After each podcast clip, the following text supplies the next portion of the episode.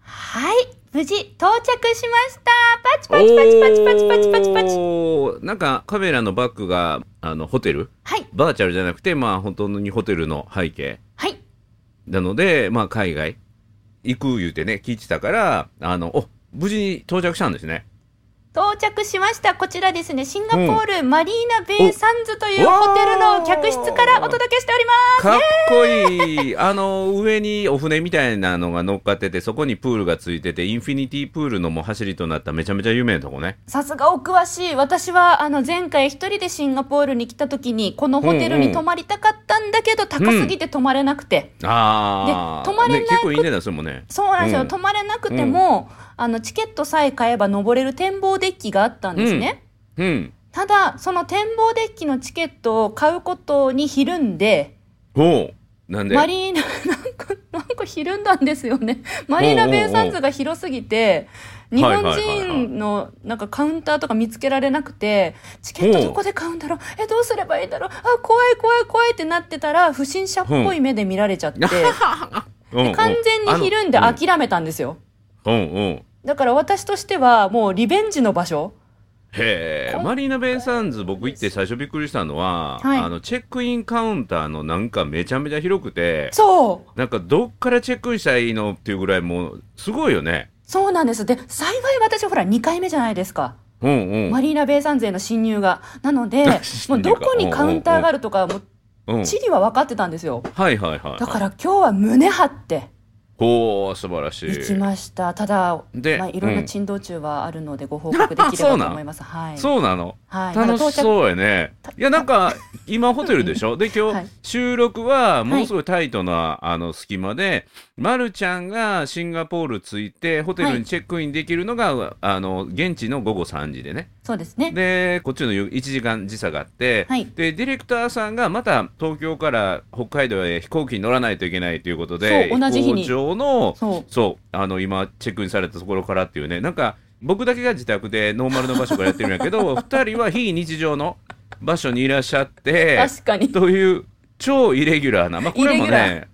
うん、コロナの産物で今までは、あの1箇所に集まって、はいえ3本撮りとかしてたけども、うんもうそれぞれの場所でもうなんかねそれぞれの機会を駆使してそうですやっねてるっていうね。だから今日はもしかしたら私の声色がいつもよりも音が違うように聞こえてるかもしれません。おーそれはいつもと、あの、うん環境が違うので、ちょっとあ録音の、はい。なるほどなるほど、うんやり方がそ違うんでれすよが聞き分けられたらかなりのマニアやねそうですねんどんなマニアやねさあ、リスナーのという皆こさんとで聞き分けられて今るか日なははいまるちゃんの、なんか今までのところはなんかスムーズにあの部屋までチェックインできていやいやいやいやスムーズに接続できて w i f i も順調そうで、 はい何にも問題なく今回はなんかその珍道中の話をね聞けたら面白いなと思っ てセッティングしたんだけどああるんや、ま、やっぱりご期待に添えますよ。えそれおえらく高く出たね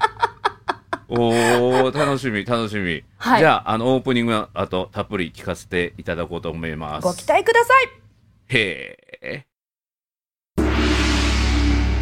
褒は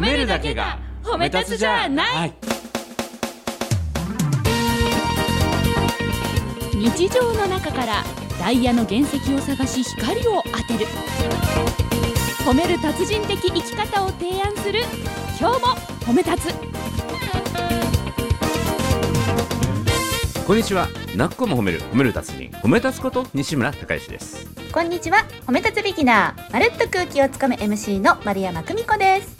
この番組はですね褒め立つって何と褒め立つに興味を持っていられた方そして褒め立つ検定は受けたあるいは最近褒め立つ、えー研修やとか褒め立つの講演会は受けたんだけども最近褒め立つご無沙汰だなという方に褒め立つを楽しく楽しくお伝えするそういう番組ですおお珍しいオはいープニングのテイストとなりましなたんかね僕だけがノーマルの場所に言ってるのに僕だけがなんか噛んじゃうっ ていうね、はいはいいやなんか今日結構滑舌いいなと思いながらはい喋ってたんやけど、はいプッと飛んだねレア回ですねある意味これ、レア回やねですねうんうん、今回289回かななんかちょっと289回あもうそんうなんになるうんすごうい、んなんか皆さん今回はレア回になりそうですよ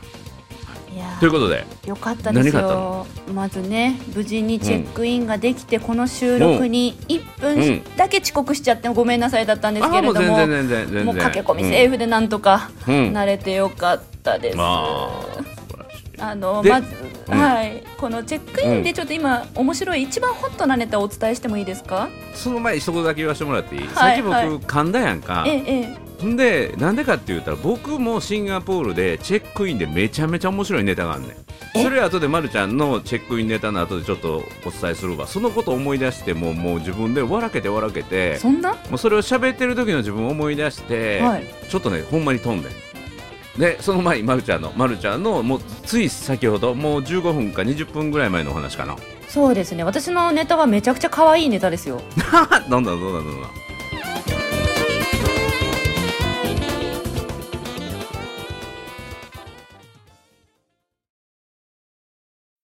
あのーチェックインを待っている列に、はいサービスのなんなんでしょうこう係員さんがね回ってきてくれるんですけど、うんうんうんお水とあとキャンディーをお盆に乗せて、どうぞどうぞって回ってきてくれるんですよ。あ素晴らしいホスピタリティが素晴らしいね、ありがたい、いですよね。うんだから、うんあ、ありがとうございますって、Thank you って言いながら、お水もらったんですね。うんうんで、そしたら、まあ、5分ぐらい経ったら、うん私の前の人たちのところには、あ、さっき渡したよね、みたいな感じだったのに、うんなぜか私に、キャンディーどうって。おうで、私は一回、一周目ではキャンディーもらってないんですよ。うんあ、だからなるほど、お水とキャンディーを配ってらっしゃるから、これコンプリートする仕組みなんだと思って、うんありがとうございますって言って、キャンディーいただいたんですよ。うん私の家族は声かけられてないっていうか、うんあうんうの、んなんか普通に笑顔でこう対応して、あ、どうもどうもみたいな感じなんですけど、うんうん3週目でさすがにないだろうと思って、もう水もキャンディーもコンプリートしてるし、うんそしたら、どうみたいな。まだまだ来たで、のおう私、おうおう私のとこはずっおうと、 なんで私なのと思って、後ろにも偶然日本人の女性客がお二人かいらっしゃったんですけうんど、うんなんでかわかんないけど、あの、うんうんしかも1回目のサービスの人と2回目のサービスの人と3回目のサービスの人違う人だったんですね。ああはいはいはいみんな私のことを水もキャンディーも持ってるのにどうみたいな、うそううんうんうんちの家族が爆笑してそれでうんうんなんか一緒にした行った人がね「そううん物欲しそうな顔してんじゃないの?」 とかっていうおうおうとかなんか T シャツに「ギブミーやキャンディー」ってこう書いてあるロゴやったとか無地無地無地無地の T シャ ツなんです、でその答えは何やったのえ何がですかなんで自分のとこだけ参加来たのあかってわいうかんないでです分からへんのうんわかんないですでなもんやろ私のなんとかこに必ずも来る物欲しそうな顔なんですかなんかねかクレーマーっぽい顔かいやいやいやいや不不機嫌そうな顔してるからちょっと甘いもんでも食べて糖分を補充して水飲んで落ち着けっていうだなんかマニュアルであるんちゃう一番怒ってそうな人に糖分と水分を差し入れて落ち着かこせるよのうに顔っていうですよこの顔で怒ってるように見えるわけないじゃないですか いやいやいや、今はホテルで部屋に無事にチェックインできて、リラックスした表情になってるけど、はいあの、チェックイン前やから、ちょっと、なんていうの、本人は、その、険しい顔してるつもりじゃないんだけど、あー大丈夫だろうかっていう、その不安が緊張顔に見えて、はいその緊張を解きほぐすために気、遣っ雨てくとだ水さったのかな配る人のセンサーに引っかかったんかもこれね。なんですかね、一応、うんチェックインは私が担当するっていうことになっていて、まあうん面白いからぜひお願いしますって言われてたんですけど、うん。あの、チェックインはあれですよ、係の人に案内してもらってカウンターについて、うで、ん。そう、マイネームイズ、久美子、丸山、チェックインペーパー です。パスポートです、and です。うんうん、あチェックインペーパーっていうのはそのなんか旅程みたいなのを書いてある紙のことね。あ、そうです。予約表のプリントアウトしたもの。そうやね。それを、うんチェックインペーパーいうのはおかしいからね。チェックインのたみたいな感めのじでこ手う続きの紙がこれよっていうことやってね。はい、ですってう言ってん。、うん。 Thank you って言って、はいって、 途中で日本語言っちゃって。なんか日本語が出ちゃう大丈夫、通じる、通じる、通じる、大丈夫よ。あの途中からですね、えーえーその受付カウンターの方が、あ丸山の方は多分ダメだと思ったんでしょうね、なんかうん会話をしてて、あちょっと危ういと思って、あの家族の方に話しかけ始めちゃって、うんうんうん、うん。で私、横で借りてきた犬のように、あ借りてうきたん、猫か猫やろ。猫やろ。惜しか ったのように、うんうん日本語も怪しい。借りてきた犬って初めて聞いたわ それ。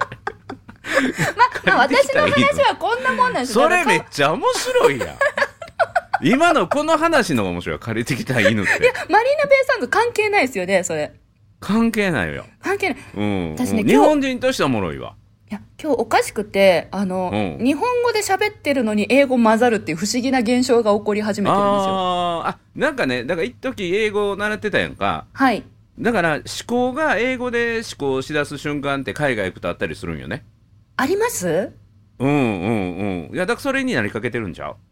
一生懸命英語を話そうとしてるからなのか、うんうんうんうんそうそうそ本当にあのルー大柴さんみたいな話し方になってて 今ううんうんうんところどころあがとね面白くなってます。あとねちょっとね一つこれフォローっていうか知っとくといいのは、はい、実はシンガポールの英語ってものすごいブロークンやからねブロークンって、ーって通じにくいんよ、えそれシンガポールの方がおっしゃなまっっててるるね英語が、ああうん、なシンガポールなまりがねひどいんよへえ全くだから英聞語きを取れ普ない通に喋れる人でも、はい あの通じひんねんあそうなんですねじゃあ通じない者同士で喋ってるからちょうどいいかもあしれそうないです、そね、うそうそうそうだからあの向こうは向こうの鉛があるんよ共通したへー、あでそれが厄介でそうなんだだから中級クラスの英語できる人はものすごいショック受けるんやすごい人えー今のところですねあの私はショックを受けてないです、相手がショックを受けているだ けですはうんうんまあ、ま、るちゃんはもう初級やから、いこれが正しいだろうということのやつがもう日本語のなんかジャパニーズ・イングリッシュはいうんの感じやからショック受けへんねんけどね私は全然私のメンタルは何も削られてないんですけどなんかお相手の方々がどんどん削られてるのは見ててわかりますね あそそれねフォローしといてあげてあもう本当にシンガポールは正統派の英語が通じないから、うーんだから中級者が一番ショック受ける、うん、俺って僕私ってこんな英語下手やったかって言っていやあなた方はねとてもお上手ですよって私が分かってないだけで っていう本当に私ででも多分あの大丈夫です私の方が喋れてないことはもううん声を発するたびに立証できているので、お相手の方々はあ自分の英語が伝わってないんだっていうのよりはあなんかこうんいつ英語できないんだって理解してもらってます、単語が単語が分かってないなっていう感じやろね多分そうですねそれもうなんか丸山が、あ英語ちょっと弱めなのねってご理うんうん解いただいてるので、うん多分うん皆さんのことは傷つ、うん、大丈夫かな、うん、うんよくわかんないですけどでも西村さんはここでマリーナ・ベイ・サンズでなんかもっといやすごいことだった違んうんですかよ違うんよこれねもうそんなまるちゃんのキャンディーとお水なんか可愛らしいもんよえでもでも可愛いでしょ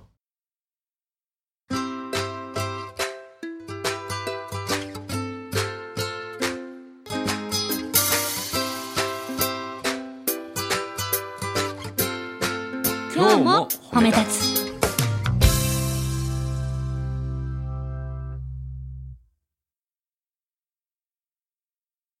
えっ、とね2019年やったんじゃないかな18年やったかなはいあの実はシンガポールにあのうちの教会のメンバーと社員旅行に行ったんですね、えそうなんですか私そう前回来たのが2019年の10月です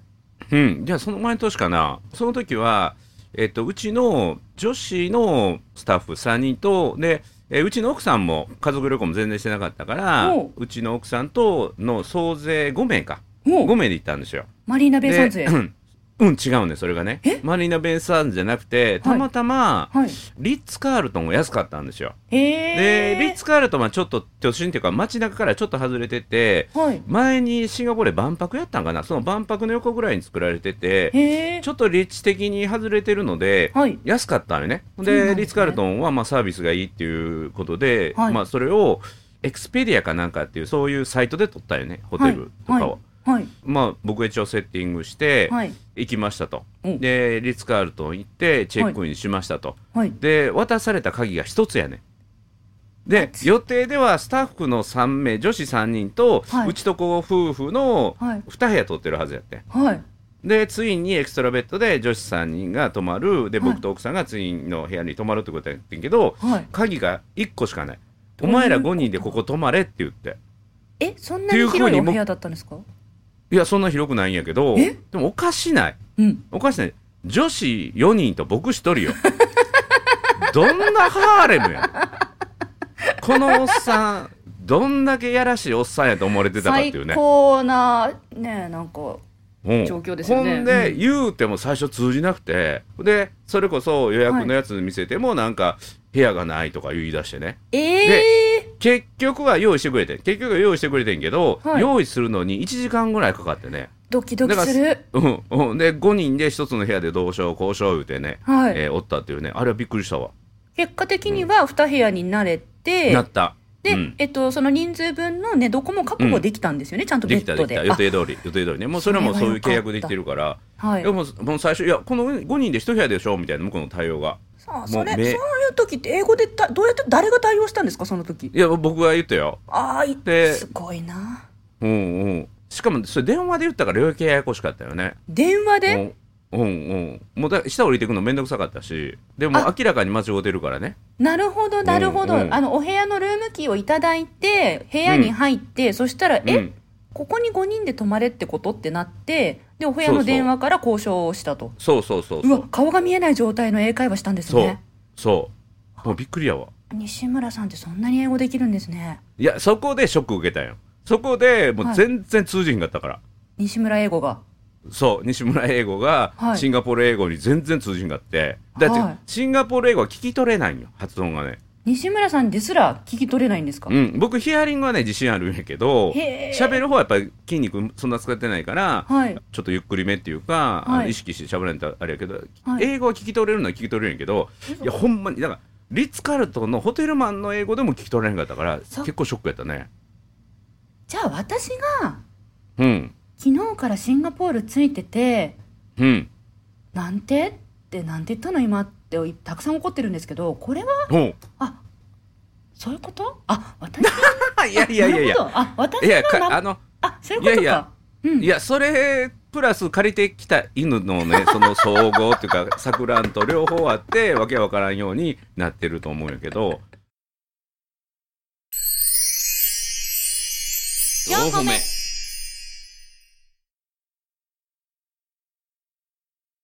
えいつ昨日着いたのはい今、日えっと、今から18時間前、昨日の深夜に着きました。うんで、あのーで今まで何してんの今まで、もう昨日の深夜10時過ぎにシンガポールに到着して、うんで、移動するときにはもう11時を回っていたので、タクシーを呼ぼうっていう話になったんですよ。うんで、日本からもうタクシーのアプリを入れて、海外で使えるようにセッティングしてうん行ったんですが、ここでまず珍道中なんですね。うん何があったの GPS を使って予約をするんですよ。私は今ここにいるって GPS でつないで、であータクシーのはいはいはいはい配車手配をするんです。うん来てもらうんです。うんでそしたら、まあ、アプリでタクシーもうすぐ着くよ、えーこのナンバーのこのドライバーが着くよ、うんあと1分で着くよ、もうはい今着いたよみたいな、うんうんあいないってなって、来ないんですよ、そしたら、うんうんアプリ経由で電話かかってきて、はいはいはいはいうんどうしよう、電話かかってきちゃったと思ったけど、出るしかないじゃないですか、うんハローって言ったら、なんかうんすごい英語言われたんですよ。うんで私が一言目に発した言葉がうん「えなんてわかんない」って言ったんですよね。日本語 やね日本語やねうんうんうん向こうはもっとわからんかったやろねそれ聞いてねうんうんえなんてわかんないって言っちゃってうんでそしたら向こうがなんかその「あなた英語できる?」みたいなこと言われてうんうんで私がそれ分かったよね元気よく「NO!」ってうん言ったら「あっちゃー!」みたいなこと言ったんですようんで「あなた今どこにいる?」って言われてうんあそれ分かったよ「あいいわうん分かりましたそれは分かって」うでん噛んでな噛んでか勘ではい、うんあのそう ECC さんにも私勘がいいというのは褒められたので勘には自信を持ってるんですよでそれで、うんうんなんかドアナンバーが8っていうあの 8, 8番うのんゲートにいるから「はいはい 8!」って言ったら「はあ?」みたいなこと言われてうんうん「えちょっと待ってえい8って8じゃなかったんだっけか間違ってるっけ?」うんって思ったんだけどいや、ういんいんだよなと思ってうん「えードア8!」ってうんうんうん言ったら「ああなあ分かった分かった分かったじゃあじゃあもうそこにいてもうもうそこにいて」みたいなこと言われてうんうんで切られて。うんでアプリを見たらその運転手さんが、あの切動い断てせずにそう繋いだまま動いてくれてたんですよ。うはいはいはいでどうやらもう一周してきてくれるみたいなアプリの動きをしていたのではいはいはいはい8ドアで待ってたんですよ。うんそしたら5分後ぐらいに来てくれてうんおうで私が「ああの人だ!」と思ってもう手を大きく振ってめちゃくちゃもう満面の笑みでマスク外した状態で「うわあここよ!」っておうん迎えしたんですね。そしたら、うんなんか降りてきたドライバーさんムスッとしてておう「え私こんなに笑顔でお迎えしたのにうんなんで相手の方えと思ってでタクシー乗るじゃないですか、うんでそしたらなんか何回か言われてやっと分かったんですけどうん私が居場所と予約場所を間違えてたみたいです、おうほうほうほうなんか GPS でよくあることだとうんえーあなたは例えば1階にいたとうんうんで予約は2階で入っていたとうんうんだからあなるたのミスで僕は今うん一周多くしたから、なんかその分のルート量もらうねみたいな話だったんですよほどうんうんでそれを理解するのに10分ぐらいかかってうんうんうんうんなんかタクシーの運転手さんがもう「はぁみたいなのお手上げみたいになってましたうんうんうんだから「うんあうんでもあ総理あ私が悪いのねあ私がミステイクあアイアイアイムミステイクねあオッケーオッケー」みたいな「 I'm 総 a 理 mistake 総理」みたいなう。ん私がミスよ私の存在そのものはミスよってこ となんで I made a mistake はなるほど I made a mistake やでそういう時はねそうだからあ、うんうんあ あそう I am mistake そう、アイムミステイクね、あ、オッケー、なるなるほど、オッケーとか言って、こう、日私本の語で言存って。在が私の存在が失敗なんですって相手には伝わってるの今の映画はね横でも家族は頑張って聞きながら頑張ってフォローしてくれるんですけどもう笑っちゃって笑っちゃって、だか うんうんうんら GPS がね GPS ねとかって言うじゃないですか私がそしたら「うんそうよ GPS だよ」とかって帰ってくるから「うん GPS のせいだね」って言ってうんあの本当になんかそんな感じで始まっちゃって、 4歩目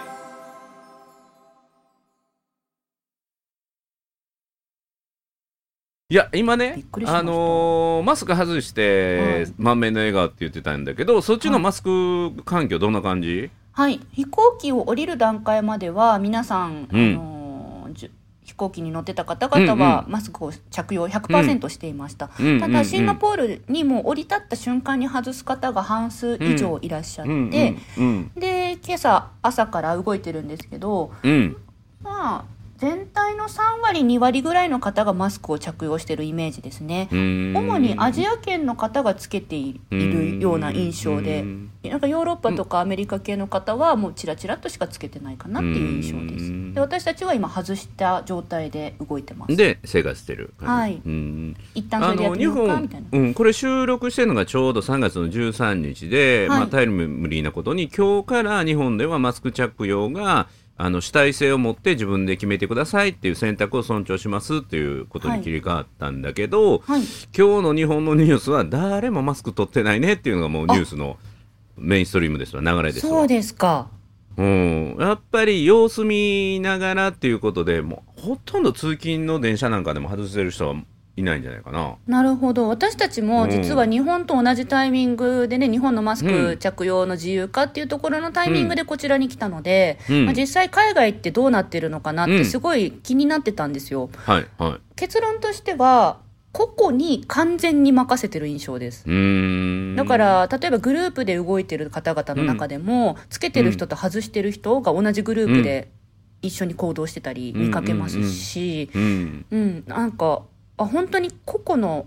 意見とかうんが尊重されてるんだなっていう印象を受けてるから、日本がどうなっていくかうん日本が意まあ見を尊重できるかちょっと気シにンなガるなポールもね、あの言ってもアジアの方だから、はいまたヨーロッパがまた全然違うよね。え西村さんね行かれてますよねそう、だから1年前のノルウェー、はい、はい、もうヨーロッパはもうマスクなし生活やからね、もうほぼもうない1年も前で。うみんななかったんですか全くない全くないあの ING っていうか、はい現在進行形でコロナになってる人だけがマスク逆に、あうん、だからマスクしてますっていうことは私はコロナあるいは感染症になってますひどい状態ですっていうことを周りにシグナルとして出すだけーへえだからコロナなってない人はもうつけてないでへーコロナもあれももう4日間のもんだよねって風邪よりも軽いよっていうような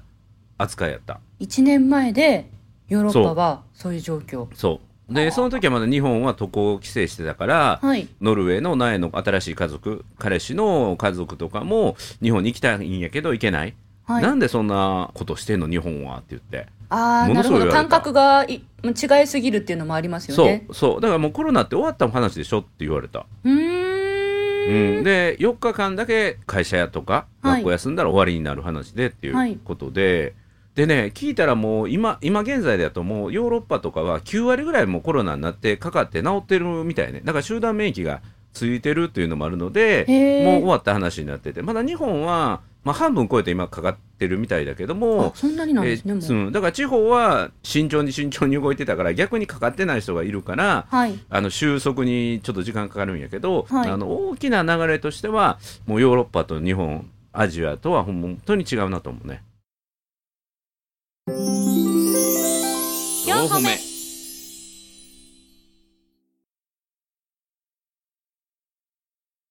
こういったあの違いを肌で感じてまた日本に自分が戻れるっていうのは、タイミングがうんいいタイミングで来れたなっていうのはうん感じてます、ううんんしかも自分がどういうふうに考えてマスクと付き合っていくかとか、うんうんそういう意見を自分なりにまとめるで自分なりに伝えるでそれを伝えてもらった相手の人に対しても理解を受け入れるっていう、うんそのなんていうの心のキャパっていうんですかね、そういうねのがすごい必要なんだろうなっていうのうをんシンガポールついて感じてるんですよね。ううんん、だから日本の文化って結構右に習えだったりとかそうそうそうあとみんながこうだからとかあるかもしれないけどう、ん、だから多様性となんていうかな需要を許していくのと共感するっていうことがすごく、はい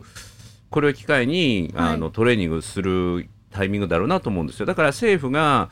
本人の意思に反してマスクをつけなさいとか外しなさいっていう、そういう教養が、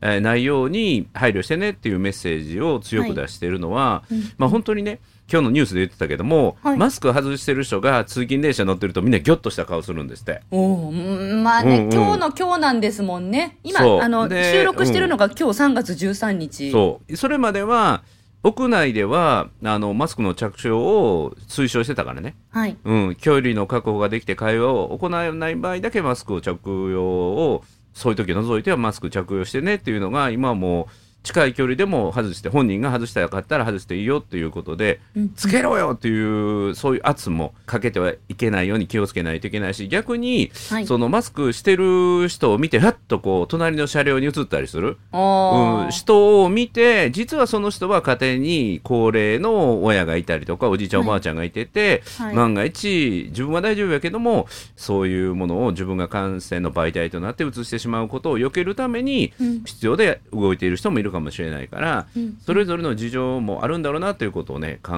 えていくっていう、まあ、海外はそういう特に多民族な国っていうのははいそういう需要のところがあるんだけど日本は島国で、そうですまあ、ね、基本的には単一民族なので、はいもう右に習えっていうか普通はこうでしょってういうんうん考え方のその普通圧力っていうのはすごくあると思うからはいそれをねこれからちょっと考えていくそのためにね海外行ってみるっていうのはすごくいいねそうですまね。るちゃんいいタイミン偶グだと思い然、ますね本当偶然同じタイミングにたまたまなったので、うんあ海外の人たちって、まあ、コロナが始まる前からうんそうでしたよ。あのー私がいきなり、うんタイに行ったいきなりドイツに行った、いきなりシンガポールに行ったいきなりオランダに行った、うんその国の人たちはこのマルコ・うんイングリッシュを、まあ、そういう多民族だと受け入れてくれているわけで、いやそれは違うと思うねんいだけやどいやでもうも考それはえまた方別問の違題いとかも受け入れてくれてるわけですよ。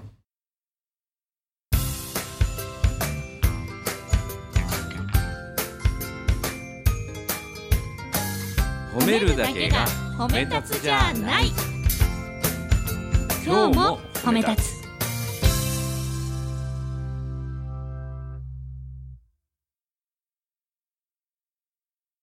あのまたね、ま、るちゃんこの海外行っての異文化、は異い、文化だなーって違うなーっていうのをちょっとネタ集めてきてくれへん異文化のネタですかうんうん、うわこれ面白かったっていうのあのね一個僕がねマリーナ・ベイ・サンズ行ってはい、でカジノあるでしょ地下からあ地下つながってるありました。はいであの地下でつながっててでティンダイフォンとかね地下のレストランに多分あると思うねんけどティンダイフォンあの、うん、台湾にもともと本店のあるあはのい中華料理屋さん、ティンダイフォンがねあってそこ有名なんだけど、い何が言いたいかというとそのカジノにつながるショッピングセンター、はねいベイマリーナ・ベイ・サンズとほぼ同時期にできて、はいで僕が行ったねまだサラッピンの時はいサラッピンの時にショック受けたのができたばっかりよ、うんできたばっかりの地下の綺麗なトイレなんだけどはいそのねトイレの半分が和式やったえびっくりせえへんびっくりせえへん今のこの時代にできたばっかりなのにトイレが半分和式なんよへーあ今だからそはの様式に全部変わってる気がしますあの違う違うあのショッピングセンターの公衆トイレよ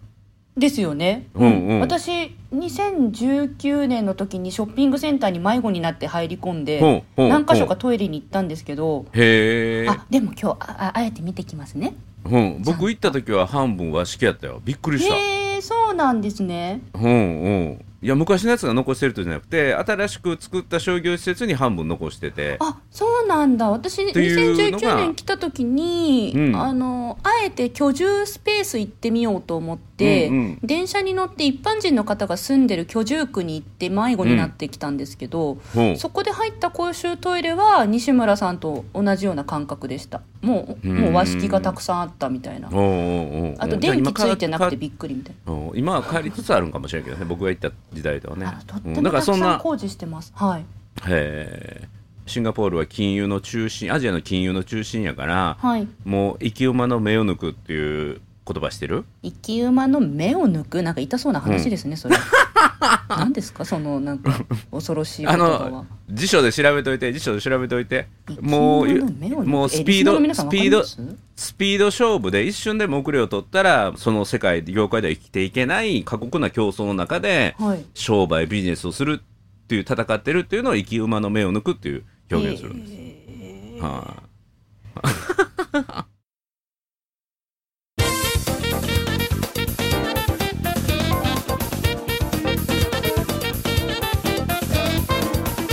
今日はことわざもいくつか勉強になってそうですねいいね借りてきた犬のように から始まって生き馬の目を抜くと今日はアニマルズねつながりということでよろしかったですか、ねえねえ最後にこの言葉ができたというところで、ま、るちゃんのシンガポール今日夕食は何食べに行くの今日夕食はまだ決めかねておりますうん前回シンガポールに来た時一人でカニを食べに行きました、ああ言ってたねそうなんですよ、うんあれを最終日のランチに行く予定なんですがああうんせっかくだから今日の夜他の場所でカニを食べて食べ比べるか、うん、おーいいやまんたはジちょャンっボとジャンボが有名ジそうャでンボすジャンボでランチを前回したんですチよ、リチチリリクラクブラブってやつですね、うんうんうんうんまたはあのチキンライス攻めといチキうンコライーススねでもう何回チチキキンンラライイスがこの旅で食べれるか最高記録に挑戦するっていう企画もあったり、ちょっとうんうんなうんんか今悩迷ってるんですよねあとあえてマック食べてみようかとか、でも、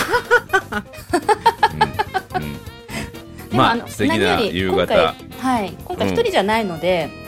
それがと素敵てなも滞在をなんか前回の旅と違う、うんううんん困った時に「えなんだっけこれ」って言葉を発する安心感っていうのを感じているので、ちょっと、うんあのーいろいろそういった前回とは違う趣を感じながら、はい、またご報告できればと思います。はいもうそろそろねディレクターさんも飛行機乗らなあかん時間になってますのでそうですねろそろ終わると思います はいということで泣く子も褒める褒める達人褒め立つこと西村孝之と褒め立つビギナーまるっと空気をつかむ MC の丸山久美子でした。今日も褒め立つそれではまた次回